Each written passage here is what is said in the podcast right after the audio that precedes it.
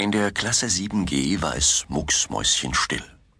Ausgerechnet in der letzten Schulstunde musste ihnen Fräulein Heidenreich noch eine Mathearbeit verpassen. Man sah förmlich, wie allen Schülern der Kopf rauchte. Uli stieß Tinus mit dem Fuß an. Dieser hatte natürlich sofort begriffen, dass Uli wieder mal in größten Nöten war. Tinus schrieb die Ergebnisse auf einen kleinen Spickzettel und schob ihn vorsichtig zu Uli hinüber. Hast du ihn? Ja, okay, danke. Jetzt ist aber Schluss. Uli, steh sofort auf. Äh, ich, ich hab doch... Wenn ich dich nochmal beim Abschreiben erwische, dann kannst du dein Heft zumachen und bekommst eine 6.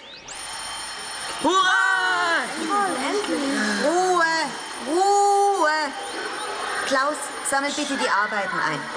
Komm, beeil dich. Ich glaube, ich habe alles richtig. Hast du mit dem Zettel was anfangen können, Olli? Ja, bis auf die dritte und die vierte. Seid bitte nochmal eine Minute ruhig.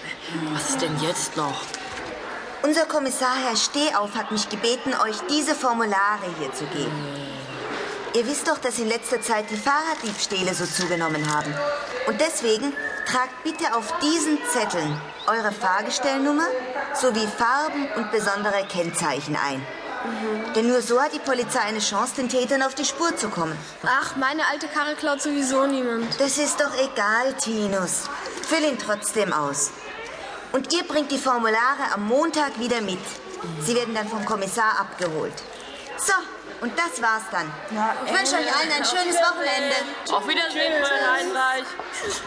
Was machen wir denn heute eigentlich? Na, du bist vielleicht einer. Weißt du nicht mehr, was wir gestern ausgemacht haben?